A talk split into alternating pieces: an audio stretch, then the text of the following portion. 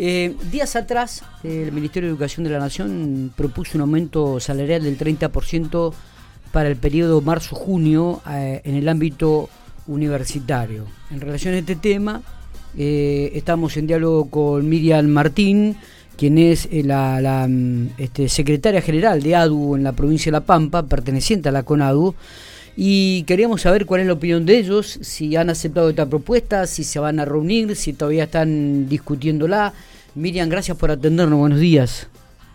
Buenos días. Bueno, dos eh, observaciones primero. Mi nombre es Miriam Martín Lorenzati. Miriam Martín Y la segunda, ADU, eh, está nucleado en CONADU Histórica. Claro, CONADU Histórica. Es parecido, claro, es parecido, pero son dos federaciones con perspectivas y con, bueno, como hemos mostrado a lo largo de este tiempo, eh, acciones totalmente opuestas, así que por eso quiero hacer la aclaración. Perfecto. Después otra cosa que vos dijiste, nos ofrecieron el 30% de acá de marzo a junio, eso hay que aclarar que es un 30% en tres cuotas.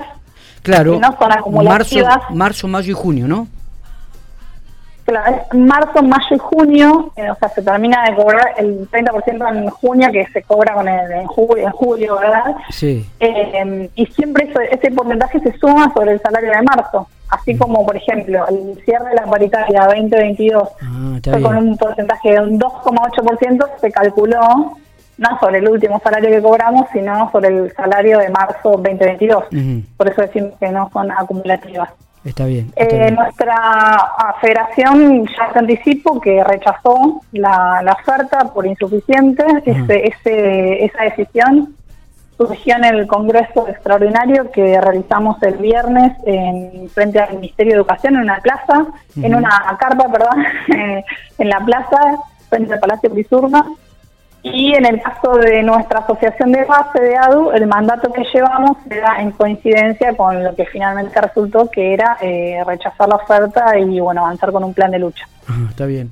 Eh, ¿Cuál, a ver, si se han reunido, digo, ¿cuál, cuál va a ser el pedido realmente, no? ¿Qué van a hacer ustedes? Si dicen que es insuficiente esto, digo, ¿qué, qué es lo que pretenden, Miriam? Bueno, a ver, eh, es aclarar esto, que la paritaria ahora está cerrada nuevamente porque las otras federaciones firman aceptando y eso nos eh, quita absolutamente chances de seguir discutiendo. Eso también es una denuncia que nuestra federación viene haciendo, donde decimos, bueno, la paritaria dejó de ser un espacio de negociación, de, discusión y se transformó, como decía el otro día un, colega, en una escribanía, donde se va a firmar directamente el acto donde se hace la oferta del gobierno. Y eso es porque las otras federaciones, eh, bueno, eh, sí, son cómplices, digamos, del ajuste para con nuestro salario. Eh, ahí yo quiero aclarar algo, que esas otras federaciones tienen asociaciones de base a lo largo y ancho del país que son críticas, que, que se oponen, que en sus consultas rechazan la oferta. de hecho, están formando un frente eh, y esas otras eh, asociaciones de base confluyen en la protesta con nosotros, con Conado Histórica. y esto lo aclaro porque... Sí, te, pregunto, disculpame, buen día. Esas otras asociaciones que vos hablas o esas otras federaciones que vos decís, que vos hablas, esas otras federaciones, eh, pertenecen a, o sea, em, ¿quiénes son? Asociaciones de base, federaciones. sí, pero las que vos decís, cuando hablas de que la paritaria está cerrada, que la cerraron porque firmaron, ¿quiénes son? La otra CONADU, uh histórica, eh, FEDUN, que también ahí aclarar otra cuestión, que en la mesa se sientan varias federaciones, esas son las tres centrales, hay otras, eh, pero la representación mayoritaria la tiene CONADU y CONADU histórica.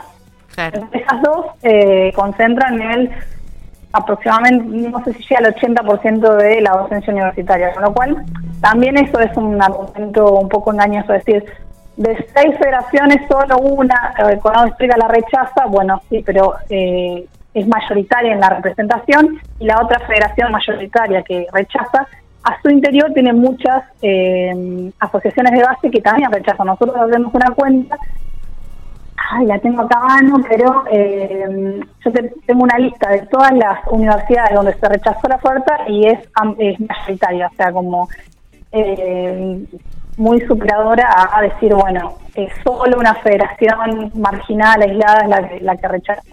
No sé si me explico en el... sí, no, lo que... A ver, para entender, son mayoritariamente los que están rechazando esa oferta, entonces, los docentes. Exactamente, digo, las bases, las bases, exactamente. La docencia en su mayoría a lo largo y ancho del país rechaza la oferta. Pero después, eh, por los mecanismos sindicales, por cómo eh, funcionan las dirigencias y las federaciones, esto se firma, eh, ya te digo, sin ningún tipo de discusión, se, se va a la reunión, se vuelve y se firma la aceptación. Digo, no hay ni siquiera un ida y vuelta, un tironeo, una negociación. Está bien. Por eso nosotros decimos que es una, una paritaria express. Estaba viendo el mapa que ayer este, me enviaste, 36 ah, serían eh, las eh, federaciones o las asociaciones que rechazarían eh, el, la oferta salarial 2023.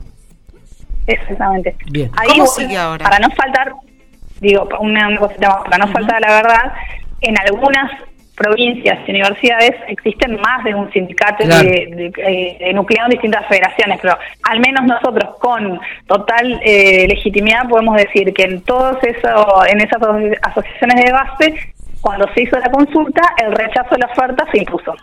¿Cómo es el tema ahora? ¿Cómo sigue? ¿Esto va a determinar en qué? ¿En reuniones, en conflictos, en paro? ¿Cómo es?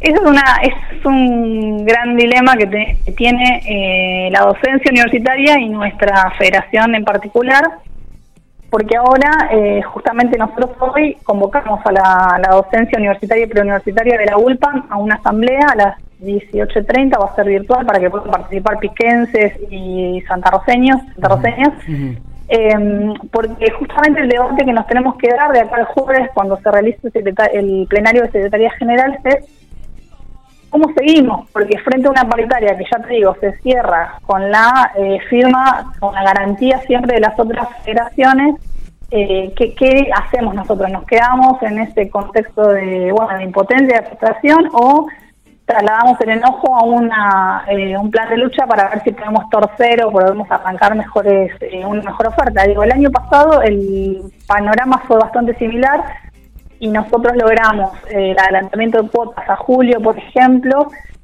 eh, gracias al plan de lucha. Nosotros hoy digo, hacemos un balance que el, plan de lucha es desgastante, eh, hay que ponerle el cuerpo, implica trabajar mucho con la docencia, persuadir. Digo, la gente está súper enojada. Nosotros hicimos una, una consulta virtual, esto que te decía, para, para obtener un dato.